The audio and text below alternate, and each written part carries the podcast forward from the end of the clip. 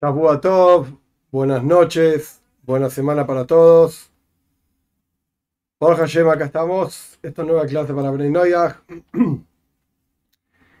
Quería hacer una pequeña, pequeña introducción. Antes, creo que ya lo hablé de esto en otro momento también, pero una pequeña introducción que no tiene que ver directamente con el tema que estamos estudiando, pero me parece importante eh, tenerlo en cuenta por la situación que estamos viviendo en la tierra de Israel, etc. La verdad es que, por lo menos acá en Argentina, recién terminó Shabbat, Shabbat, entonces no estoy al tanto de las noticias, no estoy al tanto de las últimas novedades, etc. No lo sé, no lo sé. Pero lo que sí sé y lo que sí les puedo decir es que todo esto que está ocurriendo no es que Dios lo deje pasar o no lo deje pasar, todo esto lo hace Hashem. Yo no entiendo por qué ocurre, por supuesto, no tengo la menor idea. Lo que sí sé, lo que tengo certeza absoluta, es que hay que estar fuertes y hay que estar bien aferrados a nuestra toira, a nuestra Torah, a nuestra Torah de vida, que es nuestra herramienta para conectarnos con Dios directamente, cada uno de nosotros con Él, y estar fuertes conectados con Él y esto es lo que protege al pueblo de Israel y a todo el mundo, en todos los lugares, en donde sea, en todos los lugares. ¿Cómo hacemos esto? Pues esto se hace recitando salmos, esto se hace estudiando, esto se hace buscando cuál es la voluntad de Dios, viviéndola, compartiéndola, difundiéndola. Estas son nuestras herramientas, esta, esta es nuestra fuerza. Y todos aquellos que buscan, digamos, por llamarlo de alguna manera, que el pueblo judío no esté bien, tenemos que saber, tenemos que ser conscientes, específicamente hablando del tema palestino, Palestina, etcétera, etcétera, hay una ignorancia muy, muy grande sobre cuál es la fuente y la raíz de toda esta gente. ¿De dónde sale toda esta gente? Entonces yo quería dedicar, de vuelta, a pesar de que no tiene que ver directamente con el video, pero quería, dedicar, eh, quería, quería aclarar explicar, se me cruzaron las dos palabras, quería aclarar y explicar cuál es la perspectiva histórica de esta cuestión para entender de qué estamos hablando. Esto es una opinión, por supuesto, no es más que mi opinión, no es más que mi forma de ver las cosas. Pueden estar de acuerdo, pueden estar de acuerdo. Hay ciertas cuestiones que yo voy a mencionar que son literalmente cuestiones de historia, no tienen que ver con una perspectiva, a pesar de que quien cuenta la historia obviamente introduce su propia perspectiva de las cosas, pero sea como fuere, es una cuestión histórica. Para empezar, simplemente para empezar por algún lugar,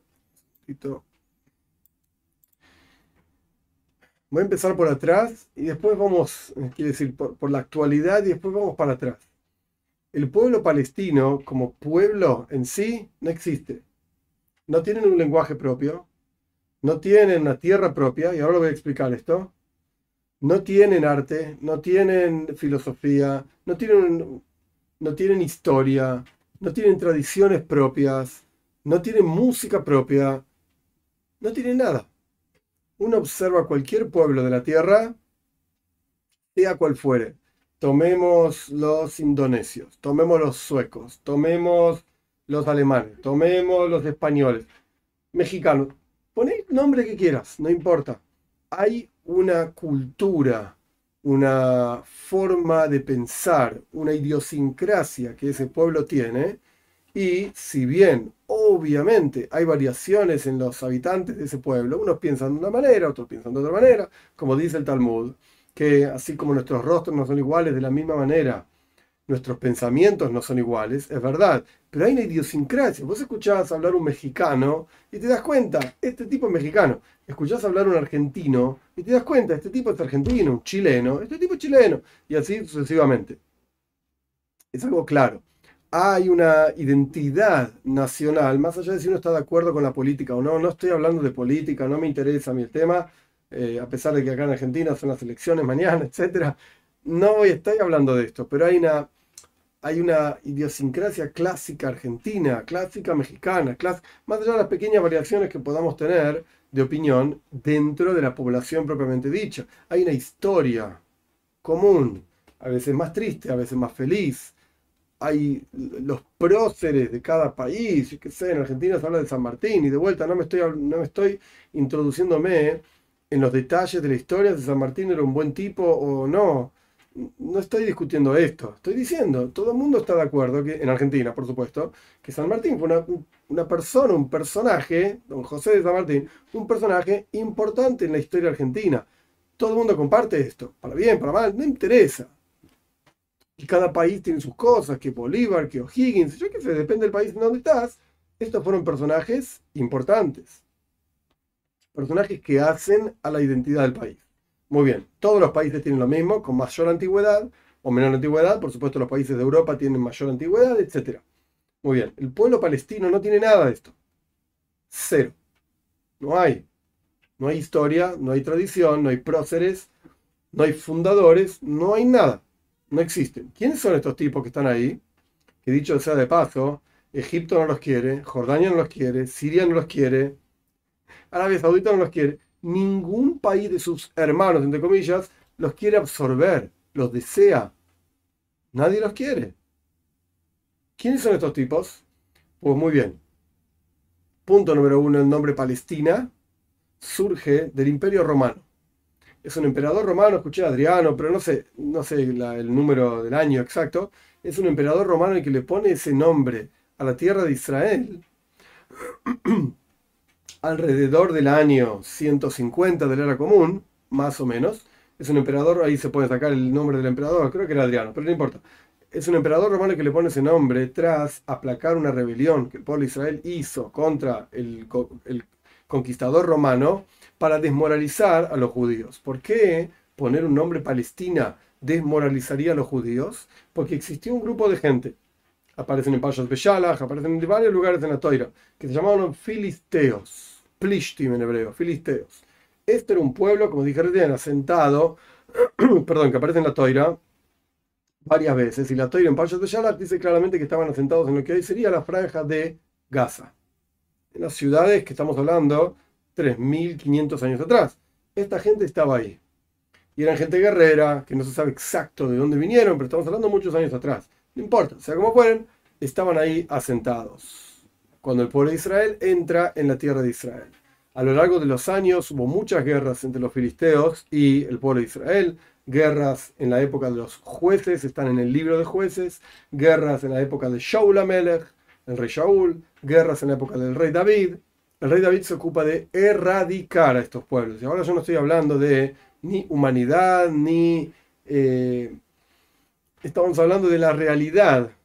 Y nadie le, grita a los ingleses, a los británicos que están en esas islas, que destruyeron yo que sé a qué pueblos que estaban ahí antes. Listo, esta gente está ahí. Y lo mismo, pasa con cualquier otro pueblo. ¿Quién, le, ¿Quién se queja a, los reyes de España, por así decir, que le sacaron ese territorio, andar a saber a qué personaje estaba ahí antes. Eh, me acuerdo, había eh, al respecto de Francia, por ejemplo, y esto es algo más eh, quizás humorístico que otra cosa, pero había hace muchos años las caricaturas de Asterix. Estaba el muchacho bajito, el hombre bajito con la barba, qué sé yo, y estaba el gordo grandote, estos eran los galeses que estaban ahí en la época de la conquista romana y estaba todo el juego entre ellos y la pelea entre ellos y los romanos, etc. Ok, ¿quién se le va a quejar ahora a los romanos que aplastaron a los galeses y que esta gente ya no está más? Y anda a saber qué fue de ellos. Pero no importa, ahora existe un pueblo que se llama el pueblo francés, con su historia, con su identidad, etcétera, etcétera, con su idioma, etcétera, etcétera, que es una mezcla del latín con los galeses y qué sé yo, qué cuánto. ¿Listo? No galeses, eh, no sé cómo se llamaban, no importa, galeses son de Gales, más arriba. Pero bueno, creo que se entiende lo que estoy diciendo. Volviendo a la cuestión, el rey David elimina completamente a los filisteos, ya no queda nada de ellos. Muchos años después, estamos hablando entre el rey David y el imperio romano, hay por lo menos mil años, por lo menos mil años, muchos años después, los romanos conquistan la tierra de Israel, destruyen el segundo templo, y en la época de Rabia Akiva, Bar Kokhba, Bar se llamaba, no importa, no voy a entrar ahora en ese detalle histórico y político de los judíos en la tierra de Israel, los romanos la conquistan, aplacan la rebelión y le ponen el nombre Palestina, Filistea, para desmoralizar a los judíos, diciendo que en realidad esto no es una tierra de judíos, es una tierra de los filisteos que ya no existían hace aproximadamente mil años. Esta es la, raíz del nombre Palestina. Después, este lugar lo conquistan los otomanos, los árabes, alrededor del año 600, más o menos, un poco más de 600, 700, 800, 900, y hubo peleas, idas y vueltas con los cruzados que venían de Europa, ida y vuelta, ida y vuelta, Tierra Santa, no Tierra Santa, otomanos, etc. Finalizada la Primera Guerra Mundial, los ingleses, tras repartirse el mundo con los franceses, quedan en poder de la tierra de Israel. Y conservaron ese nombre Palestina, que es un nombre que le pusieron los romanos, no es el nombre de la tierra. Muy bien, había gente viviendo ahí, por supuesto, que pertenecían al imperio otomano, que se destruye, se deshace en el momento del final de la Primera Guerra Mundial, año 1917, por ahí. Muy bien. Esta gente que vivía ahí, que eran nacionalmente hablando, nada no existía Jordania tampoco, era un, no sé si llamarlo califato, esta, esta parte no estoy seguro, así que puede ser que esté mal lo que estoy diciendo, pero sea como fuera, era una especie de espacio donde había un rey, y lo mismo ocurre con Siria, no existía Siria, no existía Líbano, lo crean los ingleses junto con los franceses, dividen ese área en países según la conveniencia, lo que se les ocurrió a ellos, y de vuelta, los ingleses quedan en gobierno de este lugar a partir de ese momento, que en realidad técnicamente hablando empezó muchísimos años antes, la primera, una de las primeras eh, aliot, se dice, eh, em, migraciones. Una de las primeras migraciones, acá dice un, comentario, bien, yo no leo los comentarios tanto, como uno dice que eran turcos, ok, puede ser el Imperio Otomano, y otro dice que los filisteos no eran un pueblo, sino significan invasores. Los filisteos eran gente que estaba en la franja, lo que sería hoy la franja de Gaza, vivían ahí, está en Parshas Beshalach, claramente, y están en varios lugares. Esta gente vivía ahí. Esta gente vivía ahí. Tenían ciudades, Hameshes, Sarna y Plishtim, están los cinco líderes de los filisteos, esto está, eso es algo que está ahí. Ahora, ¿qué significa el nombre de filisteo? Técnicamente hablando, no lo sé, pero en hebreo se dicen Plishtim. Estaban ahí, era gente que estaba ahí, cuando entra el pueblo de Israel en la tierra de Israel. Ok, sea como fuere, volvemos entre las primeras veces que el pueblo de Israel hace una, una migración hacia la tierra de Israel, estamos hablando del año 1100, 1200. Ramban Nachmanides se va de España echado tras haber ganado una discusión con uno de sus alumnos dentro del cristianismo, que que cuánto, se va a Ramban de España tras haber ganado. se tiene que ir de España y se va para la tierra de Israel, fallece en la tierra de Israel, en Jerusalén. Después, posteriormente, siempre hubo judíos ahí, siempre hubo asentamientos. Suben los Ashkenazim con Rabbi Yehuda Halevi, también en Jerusalén. Suben los Hasidim, año finales de los 1700, con Menachem Mendel de Hordok. Y siempre hubo gente yendo y yendo a la tierra de Israel a asentarse en esos lugares. Por supuesto que Tzfaz en el norte de la tierra de Israel siempre fue un lugar especial, donde había muchísimos cabalistas, Mekubalim, el Arizal, el Ramak, desde muchos años antes, estamos hablando del año 1500 y pico, y había gente que vivía ahí tras la explosión de España, se va muchísima gente a la tierra de Israel también, siempre hubo flujo de gente entrando a la tierra de Israel. Muy bien, tras la Primera Guerra Mundial, hay muchísima gente que quiere retornar a la tierra de Israel, los ingleses lo prohibieron, hay montones de textos y asuntos sobre esto que lo pueden buscar en los libros de historia, incluso Wikipedia, a pesar de que Wikipedia no es la mejor fuente que hay, pero hay ciertos asuntos que uno más o menos podría sacar de ahí, el libro blanco de los ingleses, Declaración Balfour. Busquen, busquen información. Los ingleses impiden que los judíos retornen a la tierra de Israel. Después viene la Segunda Guerra Mundial. Y tras la Segunda Guerra Mundial, obviamente, el holocausto, más de 6 millones de judíos masacrados por los alemanes, etcétera, por los nazis los judíos con muchísima más fuerza quieren volver a la tierra de Israel y empiezan a presionar y empiezan a hacer guerra incluso con los ingleses que estaban en control de la tierra de Israel. Y ahí surge también la ONU, la solución de dos, estados, que era totalmente inviable, una locura total. Lo que, lo, que proponía la ONU para los judíos era un país cortado al medio, una mitad para acá, la otra mitad para allá, una línea Tel Aviv llena de árabes en el medio, rodeada. Una locura total, lo pueden ver, esto es parte de la historia incluso moderna. No, los judíos aceptan esto a pesar de que era una locura. Y los árabes dicen, nosotros no aceptamos esto. ¿Qué significa los árabes? La gente que vivía en Líbano, Siria, Jordania, Egipto, todos rodeando a Israel y le piden, y acá viene lo más importante de todo esto que quiero decir, le piden a sus hermanos, entre comillas, árabes que vivían en la tierra de Israel, en Palestina, o como quieran llamarlo, váyanse de ahí, váyanse de sus casas, porque nosotros vamos a echar a todos los judíos al mar. Cuando ellos declaren su independencia tras el país este que la ONU propuso, que se que sé cuánto, vamos a echar a todos los judíos al mar, vamos a arrasar con todos, váyanse, los árabes, muchísimos de ellos se van de sus casas no sé exacto a dónde se asientan, pero se van de sus casas. Obviamente hubo una guerra en 1948, la guerra de la independencia, y la ganan los judíos. Y no estoy entrando en la política sionista que la tierra de Israel, el Estado de Israel, ahora no estoy entrando en ese detalle, no me interesa. El punto es que los judíos ganan la guerra y cuando los árabes quieren volver a sus casas, porque ahora hay un país, etc., los judíos dicen de ninguna manera, señores, ustedes si quisieron ir de acá por propia voluntad, ustedes váyanse. Y quedan campos de refugiados que ningún país árabe absorbe. Líbano no los quiere, Siria no los quiere, Jordania no los quiere, Egipto no los quiere, y los empujan ahí, por así decir, los empujan a vivir en pobreza, a vivir refugiados en carpas y alimentan, los árabes mismos usan a sus propios hermanos para alimentar odio, odio y odio contra los judíos, contra Israel, etcétera, etcétera. Y esta gente, que nadie los quiere y que los usan como escudos humanos, los usan para alimentar odio, son los famosos palestinos. Que de vuelta, no tienen, no tienen ninguno de los valores y asuntos que hacen, que hacen a un pueblo. Otro ejemplo más interesante para entender la locura de todo esto. En el Corán, en el libro santo de ellos, no aparece ni una vez la ciudad de Jerusalén. Jerusalén. Para ellos no es un lugar santo, es una porquería, parte de los otros pueblos. Ni aparece una vez el profeta de ellos, no le interesa nada de Jerusalén. Le interesa Meca, le interesa Medina, no Jerusalén. Y sin embargo, para ellos de repente es una ciudad santa.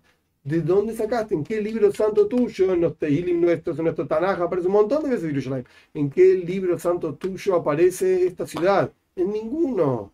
Entonces, ¿por qué sería una ciudad importante para religiosamente hablando para ellos? No lo es no la es. Otro ejemplo más para entender lo que significa la mentalidad de esta gente. Cuando, cuando los judíos, por una pésima decisión, y esto ya es un poco más de política, pero no voy a entrar tampoco en esto, estoy tratando de evitarlo al máximo, cuando los judíos deciden retirarse, año 2000, no hace tanto, ¿sí? 2010, 12, algo por el estilo, eh, deciden retirarse de los asentamientos que habían construido en Gaza, y habían construido universidades, habían construido invernaderos, habían construido lugares, casas, etcétera. ¿Qué hacen los palestinos con estos lugares? En lugar de utilizarlos para su propio beneficio, que los judíos los abandonaron y los dejaron, los destruyen. ¿Cuánta basura mental puede tener algo que parece un ser humano, pero no lo es, para en lugar de tener beneficio de infraestructura, de dinero básicamente, que te dejaron ahí, lo destruís? Toda la ayuda humanitaria o inhumanitaria que Europa les está dando hace décadas. Va todo, todo, 100% a armas, a infraestructura militar, no va a universidades, no va a comida, no va a educación, no va a arte, no va a música, no va a construcción, solamente a muerte, muerte, muerte y eso es lo único que quiere, muerte. Y esto está claro y se probó claramente. No les importa ni siquiera sus propios sus propios civiles. Ni eso les importa. Tiran un misil, lo tiran en un propio hospital de ellos y no les importa tampoco. Ay, se murieron 500 palestinos, no importa, lo culpamos Israel. No les importa nada, nada más que destruir, matar, como se ve. Queman gente, mutilan gente. No les importa. Que no me vengas a decir que la Convención de Ginebra y la ONU no les importa. No tiene ningún significado lo que el mundo, entre comillas, civilizado decida, piense y le parezca, como en entre paréntesis, y allí estamos, tampoco quiero entrar en el asunto y estoy tratando de evitar la política, pero a Rusia tampoco le interesa. Por eso hace lo que hace en Ucrania. ¿Qué le importa? Hay el tratado de la ONU. Y ONU es un chiste. Cuando Netanyahu, que ahora es primer ministro en Israel, cuando Netanyahu fue designado, esto debe haber sido años, mitad de los años 80, cuando fue designado como embajador del Estado de Israel para la ONU, Netanyahu lo fue a visitar a, al Rebe.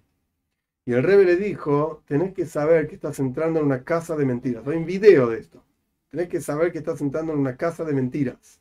La ONU es una casa de mentiras. Es todo mentira. Es todo falso. Hasta el día de hoy no condenaron ni un poquito lo que acaba de hacer jamás en la tierra de Israel con civiles, con bebés degollando bebés, quemando gente. Y para ellos encima tienen el, el arrojo de decir son civiles combatientes. Enfermos, son animales, y que me perdonen los animales por faltarles el respeto, son animales con forma de seres humanos. Lo único que les importa es muerte. Entonces, ¿existe el pueblo palestino? La respuesta es no. No existe, no son un pueblo, son gente desplazada por culpa de sus propios primos y tíos, etcétera, etcétera, que viven en los pueblos que, en los países que están alrededor de la tierra de Israel, son gente desplazada, mantenida a propósito por sus hermanos árabes en la pobreza y en condiciones inhumanas para alimentar odio. No quieren un país, no quieren seguridad, no quieren desarrollo, no quieren arte, no quieren educación, no quieren música, no quieren nada más que destruir, matar, acabar. Eso es todo lo que quieren. Eso es todo lo que quieren. A pesar de que, de vuelta, esto no es el punto de esta clase, pero me pareció importante mencionarlo, decirlo. Esta es mi humilde forma de ver las cosas que Hashem, que Dios nos bendiga a todos, a todos los seres humanos quiero decir, para que podamos un poco abrir los ojos, para que sepamos cuál es nuestro rol en la vida, cuál es, qué es lo que Dios espera de cada uno de nosotros, cuál es el mensaje que el judaísmo propone. Y acá de vuelta no voy a entrar en la política que si Estado de Israel o no, si es un Estado religioso, un Estado judío, no lo es, pero no voy a entrar en esto, no quiero hablar mal tampoco, pero la cuestión es que hay una, hay una misión, hay un Dios, hay, hay una Torah, hay, hay un mensaje. Y ese mensaje tiene que ver con paz. Ese mensaje tiene que ver con revelación divina. Ay, alguno me va a decir, y cuando el pueblo judío nadie se quejó.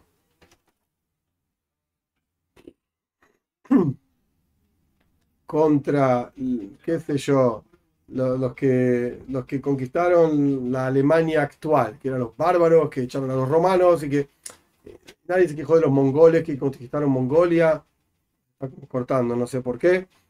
Todo esto, nadie habla de esto. ¿Por qué? Porque fue hace muchos años. Entonces, ¿qué me venís a hablar de los judíos en toda la tierra de Israel? Fue hace muchos años también. Esto, punto número uno. Punto número dos, la Toira dice claramente por qué hay que eliminar y acabar con esta gente eran gente que sacrificaba a sus hijos, a dioses, obviamente paganos, idólatras, etc. La Torah dice, tenés que acabar con ellos. Ok, entonces, de vuelta. Punto número uno.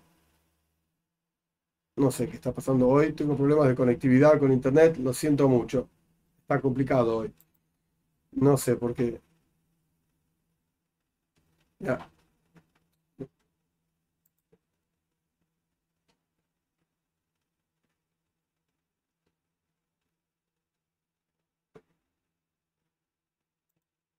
Disculpe, ¿no? Internet no está funcionando bien en mi casa. Eh, por un lado, entonces, para terminar con toda esta cosa, por un lado, así como nadie se quejó del Imperio Romano y yo qué sé qué hizo con la gente que vivía en los diferentes lugares que el Imperio Romano conquistó, anda a hablar con los griegos de la antigüedad. Los romanos lo, los destruyeron y acabaron con ellos. ¿Y? ¿Y quién se quejó? Nadie se quejó. Nadie dice nada, ni los griegos actuales tampoco se quejan de eso. Y lo mismo pasa con los británicos o con los españoles que estaban en la España, digamos. Eh, no, existía España antes, obviamente. Era yo qué sé qué lugar. sea como fue la península ibérica, por llamarlo de alguna manera, los que los romanos la conquistaron y eh, acabaron con la gente que estaba ahí, los portugueses y los franceses y los...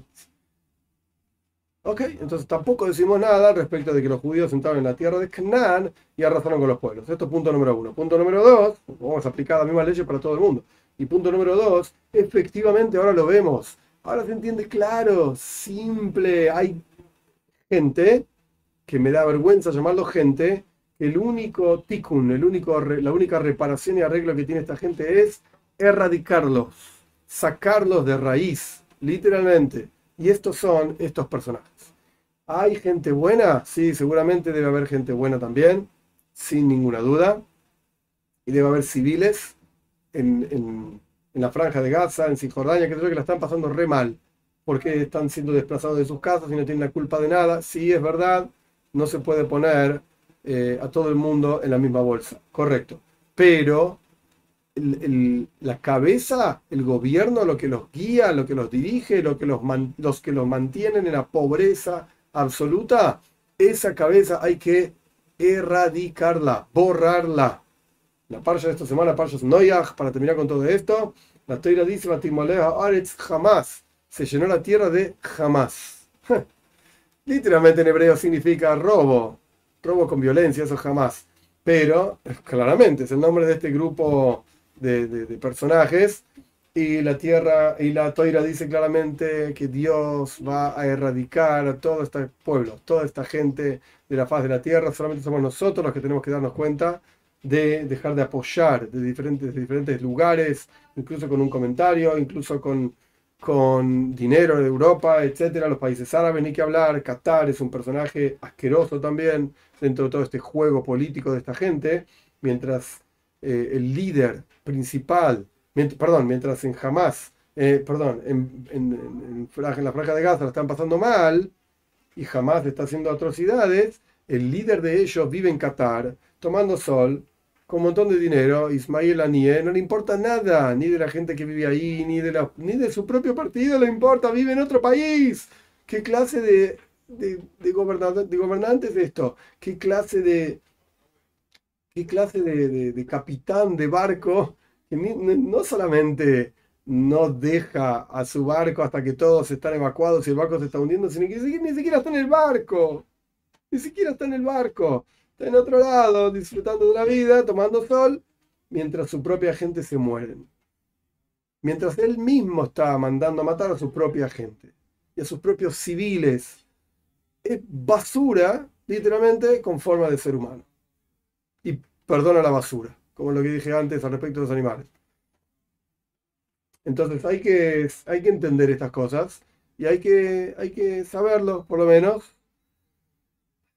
Perdón que me descargué con todo esto y tomé tanto tiempo de tanto estudio válido y bueno, pero me parece que es importante que entiendan una perspectiva, un poco, abrir un poco la cabeza, abrir un poquito la cabeza.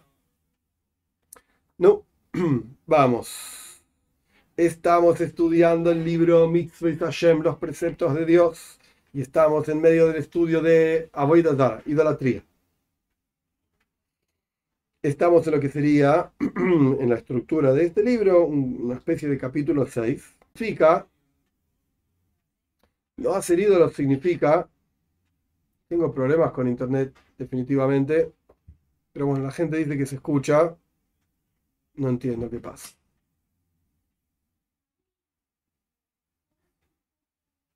Disculpen. Ok, espero que haya vuelto la cosa. Ok.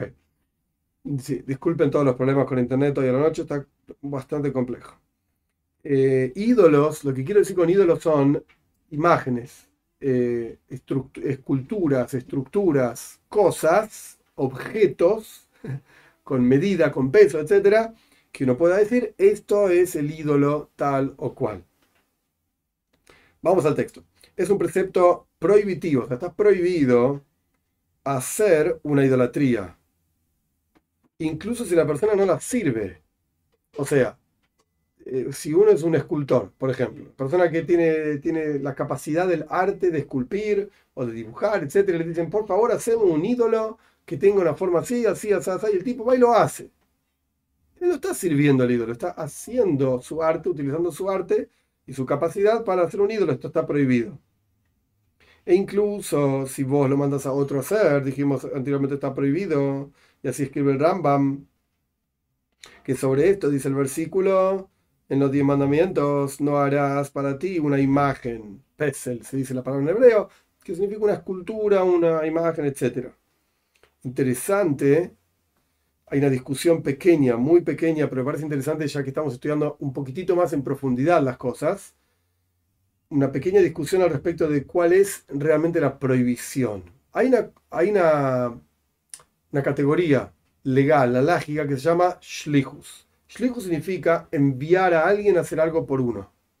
Existe este concepto en la Torá y cuando lo hace el enviado, se considera, y esto es una discusión enorme en la halajá, es muy interesante, muy profunda, pero ahora no vamos a entrar en esto, se considera como que quien envió lo hizo.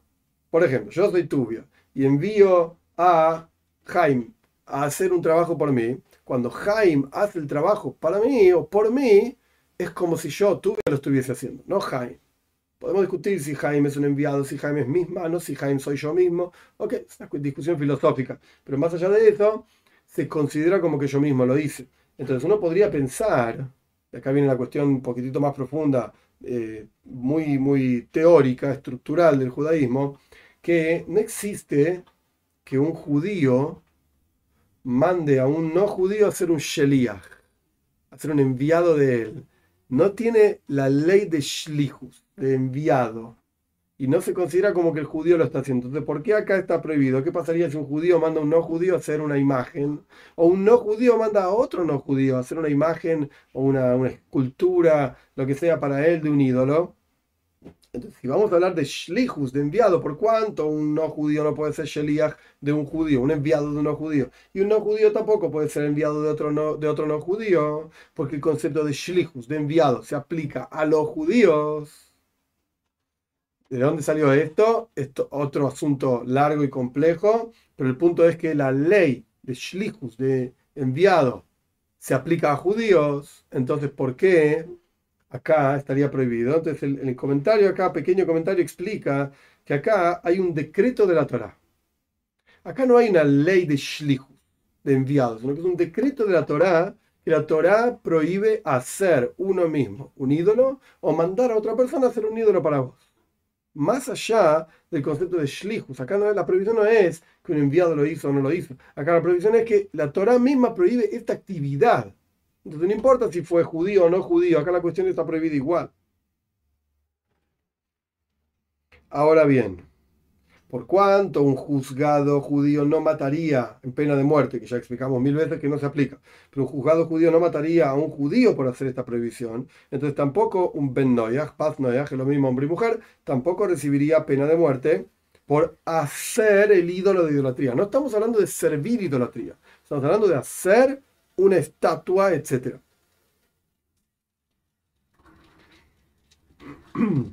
Sin embargo, claramente, a pesar de que no se recibe pena de muerte, pero sin embargo, debería alejarse de este tipo de actividades, de hacer una idolatría, porque por supuesto podría llegar a, a pesar de que, de vuelta, no, no recibe pena de muerte por hacer un, un, objeto de idolatría, pero al hacer el objeto de idolatría podría llegar a servir idolatría, cosa que sí recibe la pena de muerte.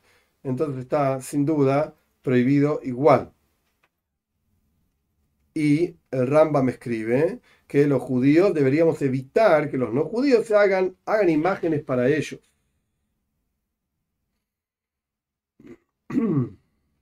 Ok, es una discusión sobre una prohibición rabínica o no es una prohibición rabínica, sea como fuere, prohibido está igual. Esto sería el capítulo 6. Vamos al capítulo 7. No hacer una idolatría para otros, ni siquiera para un no judío. También escribe el Rambam dice dónde está, no importa, en el capítulo 3 de las leyes de idolatría, en la ley 9, una advertencia de no hacer eh, formas de idolatría, ni para uno mismo, ni para otros tampoco. Por lo tanto, un judío que hace una idolatría recibe dos latigazos por haberlo hecho y porque se adquirió para sí mismo una idolatría que dijimos anteriormente que está prohibido hacerse para sí mismo o para otros, de la misma manera. Y esto, por supuesto, que se aplica a Bnei también, pero no recibe pena de muerte. De vuelta, estamos hablando de una situación en la que la persona hace un objeto de idolatría para otro. Y la razón por la cual Bnei deberían tener prohibido esto, explica en este texto que estamos estudiando, es porque, de vuelta, como dijimos antes, alejarse de todo tipo de cosa, actividad que puede llevar a la idolatría. Incluso si la persona decide no hacerlo o sea, no hacer idolatría, sino que lo está simplemente construyendo y fabricando para otro. De cualquier manera está prohibido. Esto sería, por ejemplo, interesante como, como idea, como ley. Eh, no es 100% práctico, pero interesante como ley. Si una persona manda a fabricar cruces, ¿no? Se vende y lo, se llama? los rosarios que se cuelgan ahí, los cristianos, etc. Lo manda a fabricar esto para vender. No porque le interesa servir a esto, como idolatría o lo que sea, sino que lo quiere vender, hacer un negocio. Ok, este hace negocio vendiendo velas, el otro hace negocio vendiendo rosarios, cruces, qué sé yo, qué cuánto. Está prohibido. Esto es lo que estamos hablando. Está totalmente prohibido hacer todo tipo de comercio con este tipo de cosas. Y no solamente el comercio de comprar y vender, yo lo compré por 10 pesos, lo vendo a 50, entonces gané unos pesos en el medio, sino incluso mandarlo a fabricar. Está prohibido.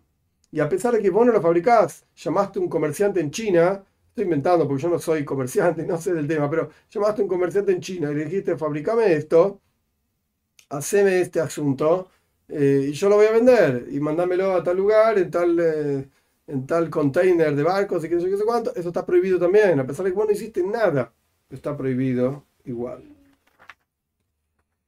Próximo punto, capítulo 8, no hacer formas de seres humanos. ¿Qué significa esto? Escribió el Rambam en el capítulo 3 de idolatría, la ley 10, está prohibido hacer la forma de un ser humano para, por arte, digamos, incluso, o sea, no estoy hablando de idolatría, sino que por arte, incluso si no es una cuestión de idolatría, porque el tipo le gusta esculpir, por ejemplo, como está escrito, vamos a leer esto paso a paso, vamos a ir, este es, es interesante, es un capítulo un poco más largo, pero no lo vamos a terminar hoy, pero vamos a ir paso a paso para entender bien claramente de qué estamos hablando. Como está escrito, no me harán a mí, dice la Toira al final de los diez mandamientos, no me harán conmigo, así dice Dios, no harán conmigo dioses de plata, dioses de oro, etc. No, para, no harán para ustedes. Y explica a nuestros sabios en el Talmud que no van a hacerme a mí, es decir, no van a hacer ningún tipo de imagen que se parezca a mí, a mi forma, dice Dios, o sea, la forma de un ser humano. Paciencia, no terminé. Que yo escribí, escuchen el texto, es interesante. Yo escribí sobre esta forma en la toira, nace Adam Betzalmeino. Hagamos al hombre a mí, a nuestra imagen y semejanza. ¿Dios tiene forma? La respuesta es no, de ningún, de ningún tipo. Pero Dios escribió que la forma que él planeó para el ser humano es mi forma. Salmeinu, nuestra forma de los ángeles de Dios. No voy a discutir esto, está discutido en otro lugar. Hay videos que explican esta cuestión de la forma de Dios, etc. Pero la cuestión es, ¿cuál es el concepto de la forma divina que Dios planea? Este, esto es lo que dice este texto. Hay muchas formas de explicar esto, pero vamos a eh, circunscribirnos a este texto. ¿Cuál es la forma que Dios planea la forma del ser humano? Una forma de intelecto así como Dios piensa, Dios decide, etcétera, le, puso Dios al ser humano la capacidad de pensar y decidir, etcétera. Esta es la forma de Dios puesta, por así decir, en el ser humano. Entonces, de vuelta, cuando la Toira dice, Salmeinu Tselem, la forma de Dios, hagamos al hombre mi forma, nuestra forma, está hablando del intelecto en el ser humano. Porque el intelecto, en su forma plena, en realidad, está en Dios, le pertenece a Él y no hay forma de compararse con él de ninguna manera. Ninguna criatura lo puede hacer. Dios libre y guarde. Es decir, las formas de plata y las formas de oro que, que incluso son solamente para belleza, una, forma, una escultura de algo, etcétera, etcétera, para que nadie se confunda y piensa que piense que son idolatrías, está totalmente prohibido hacerlas y se refiere específicamente a la forma de un hombre. Hombre quiere decir ser humano, no hombre-mujer. Hombre quiere decir ser humano. Esto es lo que escribe el Rambam. Y de vuelta, en resumen, porque este punto es importante, quizás con los versículos acá y allá se, se, pierde un poco la, la, explicación, el punto central. Acá el punto central es que hay una forma, que la Toira dice que es la forma de Dios, con la cual Dios forma al ser humano. ¿A qué se refiere esto? Al intelecto. Pero Dios escribió en la Toira que esta es la forma de Él. Quiere decir que alguien viendo la forma de un ser humano podría confundir y hacer idolatría a esa forma de ser humano. Por lo tanto, está prohibido hacer forma de ser humano. De acuerdo a esto, de acuerdo a esto, surge que la advertencia es, la advertencia no hacer formas de seres humanos, una especie de derivado de la advertencia contra la idolatría y automáticamente Benay también tienen prohibido esto. O sea, todo lo que dijimos anteriormente estaba prohibido también para judíos.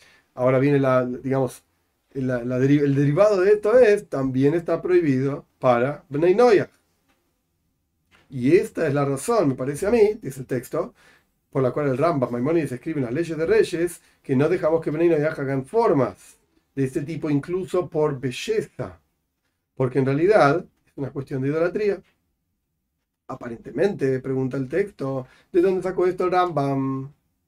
Con seguridad, Bnei no reciben pena de muerte por esto.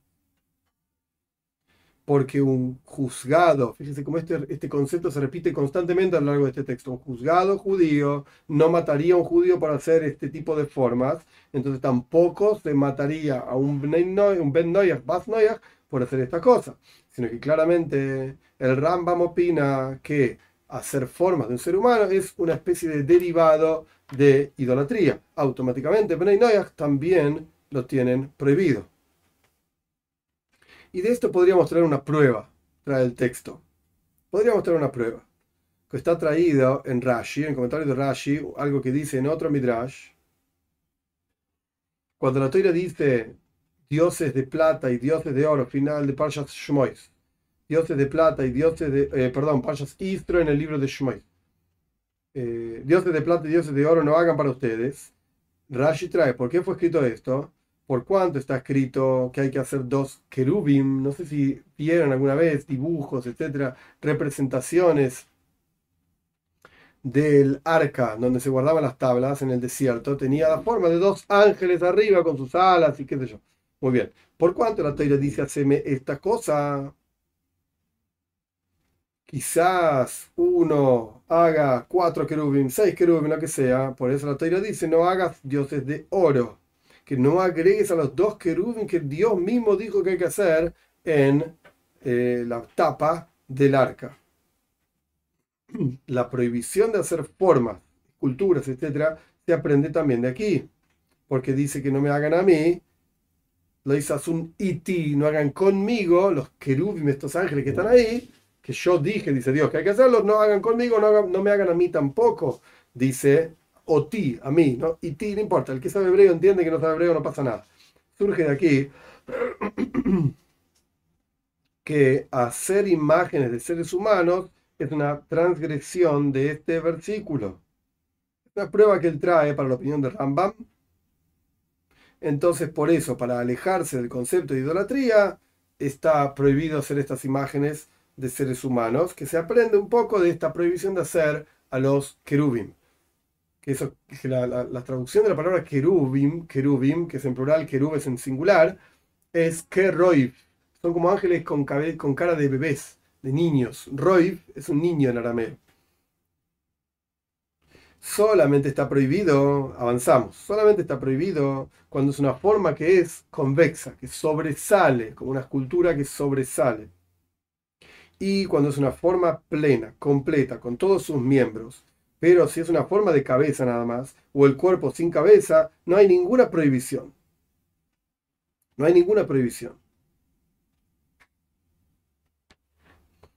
Él trae acá una opinión de otro, otro grande de la halajá, que incluso si es solamente una cabeza, tipo un busto, como hacen de los presidentes, que yo también está prohibido. Pero es una opinión nada más, El punto que lo que está prohibido es hacer una forma de algo que sobresale. Pero es un, dibujo, una pintura, esto no está prohibido para nada. Está prohibido dibujar la forma de un sol o una luna y los diferentes astros o los diferentes ángeles, Oifanim, Serapim, Haifakoidesh, ángeles, Malachim en general, como está escrito, no hagan conmigo, no hagan aquellas formas de mis sirvientes que están conmigo. Más aún, está prohibido dibujar la forma de cuatro rostros, que son, como aparece en la profecía de Yehezkel, el rostro del león, el rostro del toro, el águila y un hombre. Esto está dentro de la misma prohibición que mencionamos anteriormente Ok. Y a pesar de que dijimos que la forma de un hombre sola también está prohibida, entonces ¿por qué me dices ahora que está prohibido hacer las cuatro? Ya sé que uno de esos cuatro también, también está prohibido. La diferencia es que incluso cuando la persona ya encontró una forma de un hombre dibujada y ahora le agregó las otras tres y dice cuatro, eso también está prohibido. Una cuestión técnica, sea como fuera, está prohibido. También la forma de los doce símbolos del zodíaco está prohibido dibujar. Acá estamos hablando de no dibujo propiamente, yo dije mal la expresión. Estamos hablando de una forma que es convexa. Tenemos cóncavo para adentro, convexo para afuera, hasta que sobresale. De esto estamos hablando, sobresale, no dibujo. Mi expresión no fue correcta. También está prohibido, no sé, esculpir, pongámosle ese nombre, esculpir.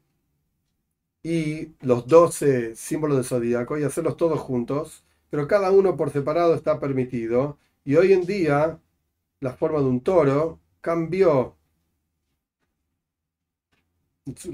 a la forma de un querub. No sé esto qué significa honestamente.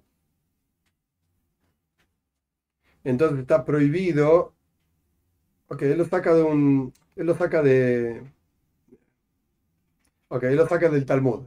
Sí, ya sé de lo que está hablando él lo saca del Talmud, que que él cuando vio el toro ahí arriba, pidió misericordia y se transformó la cara del toro en la carroza celestial, en la visión de que era la cara de un querub, como si fuese un niño. Sea como fuera, está prohibido hacer eso también.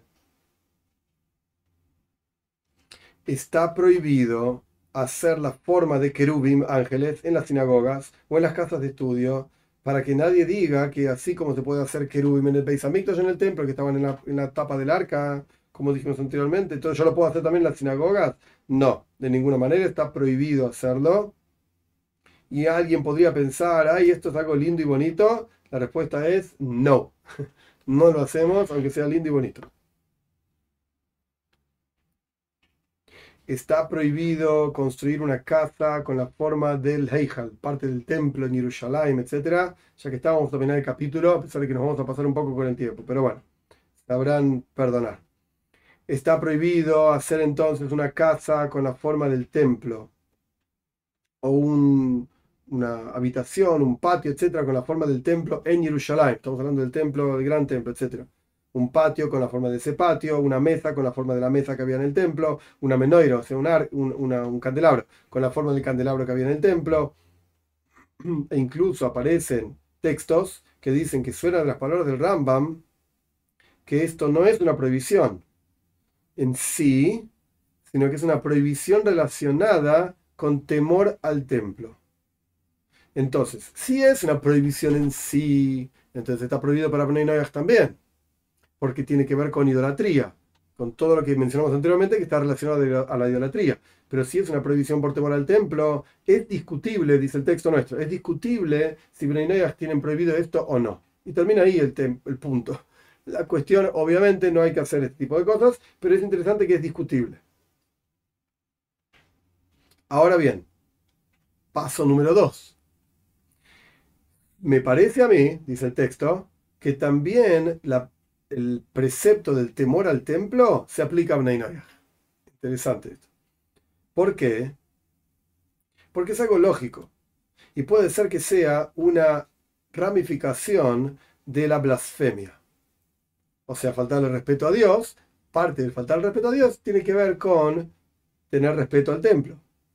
Y está prohibido despreciar todo lo que tiene que ver con el nombre de Dios. Y entonces, sea como fuere, Bnei Noyach deberían tener también temor al templo. Y esto continúa requiere, requiriendo análisis, porque igualmente no existe el templo. Ok, últimos dos párrafos. La opinión del Maharam y también del Ran,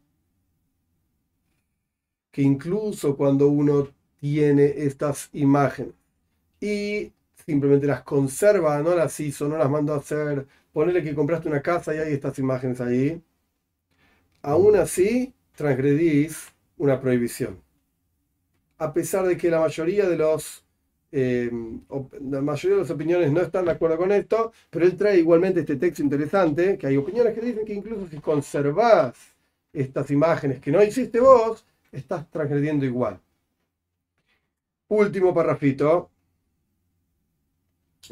Un anillo que, de, la, antigüedad que tenían sellos los anillos, hicieron un sello que es sobresaliente, convexo, si el sello contiene la forma de un hombre, está prohibido tener ese sello, como dijimos anteriormente, que no se puede hacer una, imagen de un hombre eh, que sea convexa.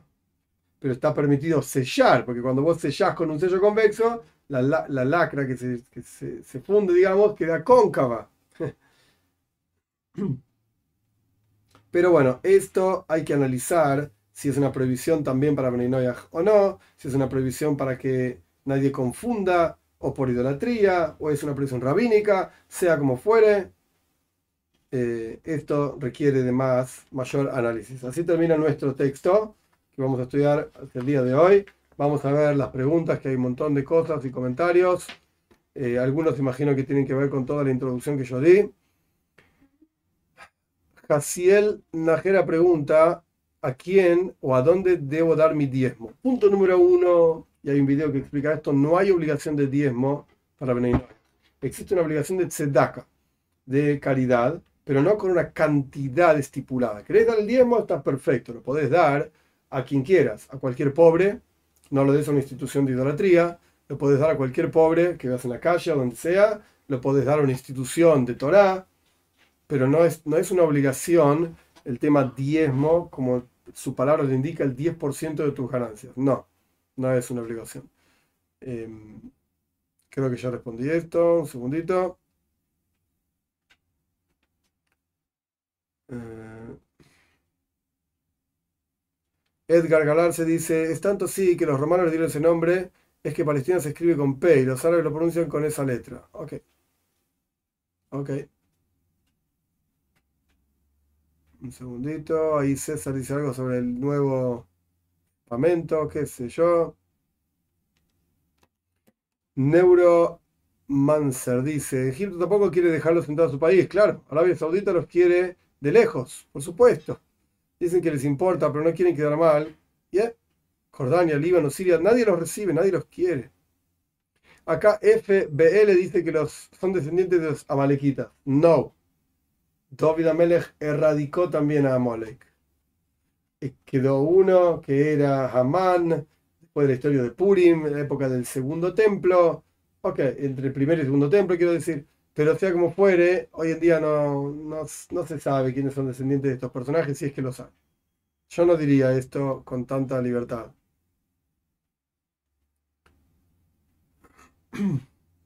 Manuel Reyes dice, incluso el Corán de ellos dice que Yerushalayim le pertenece a los judíos. Tengo entendido que no aparece la palabra Yerushalayim en el Corán, pero no sé y confunde a Miriam, la hermana de Moshe, con María, la mamá de Yoshke. ¡Oh! ¡Qué terrible! Estás hablando de muchísimos años de diferencia. Kogoto pregunta si yo creo que este es el principio de Gog. No sé, no lo sé. No sé. De hecho, las enseñanzas hasíticas dicen que Gog y Magog, que en realidad Gog es un personaje y Magog es el pueblo de ese personaje, un rey, ya pasó. Y dicen que las dificultades de nuestro exilio, esto fue Gog y Magog. No sé.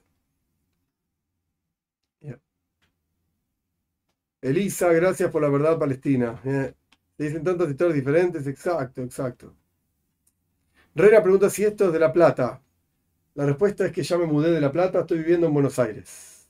Esto es Buenos Aires, barrio de Caballito. Em, un segundito.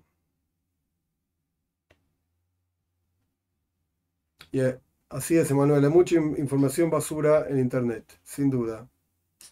Sin duda. Desde Quito. Mm, interesante. Germán Gutiérrez. MRC. Un segundito. La estatua de Rabán que está en Córdoba. Ah, en Córdoba, en España. ¿Qué? Con B corta. Córdoba, España. ¿La estatua del Rambam es un pecado?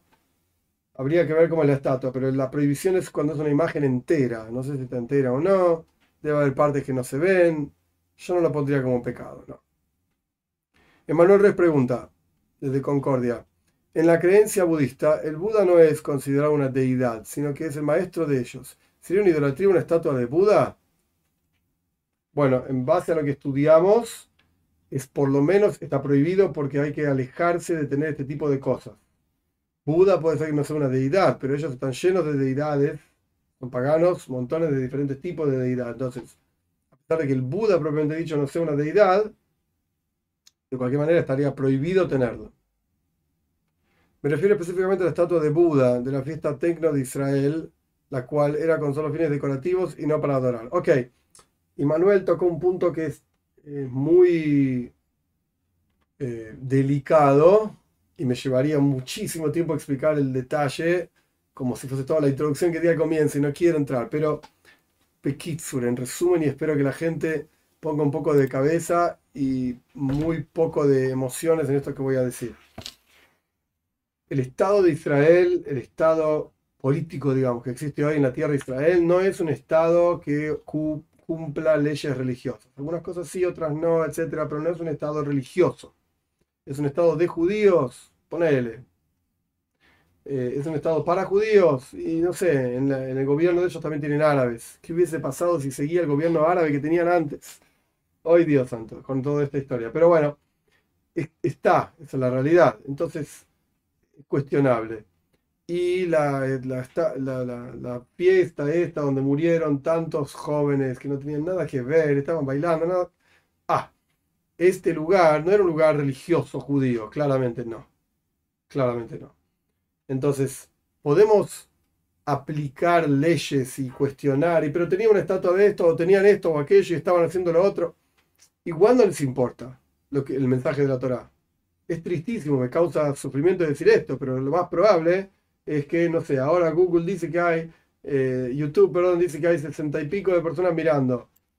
Eh, probablemente las 65 o 60 y pico de personas que están acá mirando estén más interesadas en el mensaje del judaísmo que esos jóvenes. Me duele decirlo, pero lo más probable. Entonces, ¿qué vamos a cuestionar? Si tiene estatua o no tiene estatua, no les interesa lo que dice la Torah. Es tristísimo, la realidad. Y de a poco se van despertando. Isaac Díaz pregunta qué piensan los judíos de Yosh, que no es, no es nadie importante. Nadie importante, todo lo contrario, el Rambam clara, clarísimo, fue una persona que alejó montones de judíos de la Torá, y es una persona que alejó montones de, no judíos, quiero decir, de gentiles, de Dios. Se puso a él en el medio. Por Dios. Desastre. Un desastre es una persona que anuló leyes de la Torá, es una persona que no le importaba lo que decían los sabios, cuando la Torá misma dice que hay que, escuchar lo que dicen los sabios. Basura. ¿Qué vamos a hacer? Pero duele. A veces la gente le cuesta escuchar esto y por una cuestión eh, de conveniencia económica dicen, sí, sí, podés seguir siendo cristiano y venir y, y escuchar los videos de Kabbalah. El cristianismo, desde la perspectiva del judaísmo, es algo terrible como mínimo, como mínimo, aleja gente de Dios, como mínimo. Aleja a la gente de Dios, no la acerca a Dios, la aleja de Dios. Ah, ¿qué vamos a hacer? José y Elisa, muchísimas gracias por el apoyo. Es extremadamente importante. Extremadamente importante y apreciado. Oscar Martínez también, muchísimas gracias. Que Hashem les dé braja, bendición y éxito. Los israelitas eran monoidólatras antes del surgimiento del monoteísmo judío, después del exilio babilónico. Eso lo pregunta André Card. André, creo que hay un problema grave de, de comprender la historia del pueblo de Israel. Monoidólatras, no sé qué significa. Antes del surgimiento del monoteísmo judío. Jacob era monoteísta, Abraham, Isaac, Jacob eran monoteístas.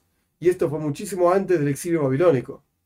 Entonces la pregunta está como, como extraña. Creo que hay un, problema de comprensión de la evolución del judaísmo. Abraham, Yitzhak, Yaakov, los, Levi, eh, Kehos, Amram, Moishe, todo el, pueblo de Israel, en la entrega de la Torá. Creo que hay un error bastante grave en la comprensión de la historia básica del judaísmo. MRC dice que Jesús fue un revolucionario como muchos. Fue una porquería que alejó a la gente de Dios. Una porquería, si es que existió. Si es que existió. Y si existió, fue un pobre tonto que, que quiso sacar ventaja de algunas cosas y después, la gente que vino después que él, 400 años después, armaron toda una religión alrededor de este tipo. No sé por qué le dan tanto respeto y tanta revolucionario, por favor. Porquería. Lucero Benjumea. El gobierno, disculpe que hoy estoy medio cruzado. El gobierno de Israel debería prohibir a todo su pueblo tener imágenes de ídolos en sus casas. El gobierno no le interesa eso. No le interesa, Lucero. Es un gobierno que no es religioso, entonces ¿por qué lo van a hacer? Eh, Ok, no quiero meterme en toda la cuestión del, NT, no NT. Emanuel menciona, lo voy a leer, a pesar que no me quiero meter ahí, honestamente. No vale la pena. Si usted lee el Nuevo Testamento entero, se va a dar cuenta del racismo y el odio de Jesús. Ya, totalmente. Y el desprecio que tenía por la Torá. Donde él dice, lo que, lo que, lo que importa no es lo que entra, sino lo que sale, está anulando y, borrando todas las leyes de la comida que se puede comer y no se puede comer en el judaísmo, borrando dos parches enteras, parchas Shmini borrada y parchas Re'ei borrada. Las dos parchas, borradas, porque igual se puede comer cualquier cosa. Y después dicen que viene a cumplir y no a abolir. es contradictorio, es porquería. ¿Ya? Ok, sigamos adelante. Roan, ¿cómo hace una persona que dibuja cómics? Seguí dibujando, Roan, ningún problema. No problem. Sin duda, ningún problema. Oh, César dice algo que yo no quería decir, pero lo dice César, entonces lo pongo en nombre de César. Espero, César, que no te enojes, que te use en el buen sentido, entre comillas lo digo.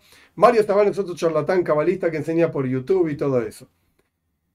Ya, estoy totalmente de acuerdo con vos. César incluso ni siquiera se pone una equipa en la cabeza para hablar de Torah y enseña cualquier cosa y se cree gran cabalista de no sé dónde. Por Dios, por Dios, no entiende ni siquiera lo más básico de la historia del hasidismo. Puede tener muchos títulos universitarios, pero de esto, lamentablemente, dice cualquier cosa. Y al fin y al cabo se resume en dinero, money. Solamente esto. Para ganar dinero. Y la gente compra esto. Porque esto vende. Y la gente le gusta. Qué pena. Selva dice que se lo extraña a Kive. No sé en dónde andará Kiva. I don't know. Elisa Mejibar. Sobre las imágenes, también se puede incluir las letras de los nombres sagrados, que mucho se ve por internet. Mm, Ok, habría que ver a qué específicamente te referís, pero no, las letras no son un problema. Las letras no son problema. Eh, un segundito. Selva, qué grande. Ember te dice, antes me gusta el personaje de Yoshki, pero ahora casi ya no. Y Selva dice, a nosotros ni casi. Espectacular. Muy bien, muy bien. Eh, un segundito. Avanzamos, avanzamos. No, voy a citar más estos, estos comentarios, ¿ok? Están ahí escritos. Ernest Baldich. Eh, hola Ramiro, explíqueme, ¿es un Benoich un socio del judaísmo? Interesante. ¿Cuál es su definición correcta? Para mí la definición correcta es una persona que sigue el mensaje del judaísmo para no judíos. Parece que esa es la definición. ¿Es un socio? Bueno, Stefania dice en el capítulo 3, versículo 9, vamos a servir a Dios hombro a hombro. Se puede ver así, es interesante, muy interesante, Ernest, la idea. Eh, Prega pregunta, ¿qué tienen que hacer, decir los Bnei en el momento de un temblor? Está en la aplicación, la, aplicación Bnei es una braja, es una bendición. Eh, bendito eres tú Dios, Rey del Universo. Eh, hoy se maíz que haces la creación. O se puede cambiar por Koijo y y que su fuerza y su poder llenan el mundo. Es una bendición que se dice. Edgar pregunta a un familiar que está en mala situación, se puede dar tzedaka también, se puede decir tehilim, salmos. Bueno, siguen con el coso de Yoshke, yo no me voy a meter ahí. No entiendo. Pero bueno.